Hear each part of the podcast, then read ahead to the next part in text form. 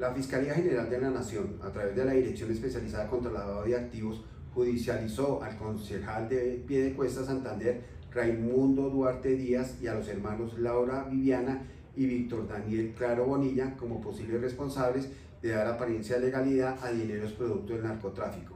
Al parecer, los procesados habrían administrado recursos posiblemente producto de actividades de narcotráfico cumplidas por Yamit Picón Rodríguez, alias La Choncha, quien fue extraditado a Estados Unidos para comparecer ante la Corte del Distrito Sur del Estado de Texas.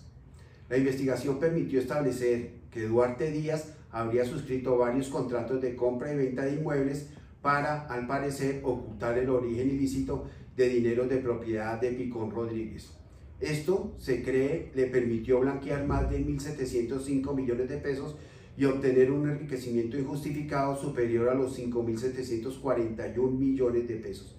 Por su parte, los hermanos Laura y Víctor Claro Bonilla, en actividades similares y mediante la administración de activos, habrían lavado capitales por más de 3 mil millones de pesos y se habrían enriquecido ilícitamente en una suma similar.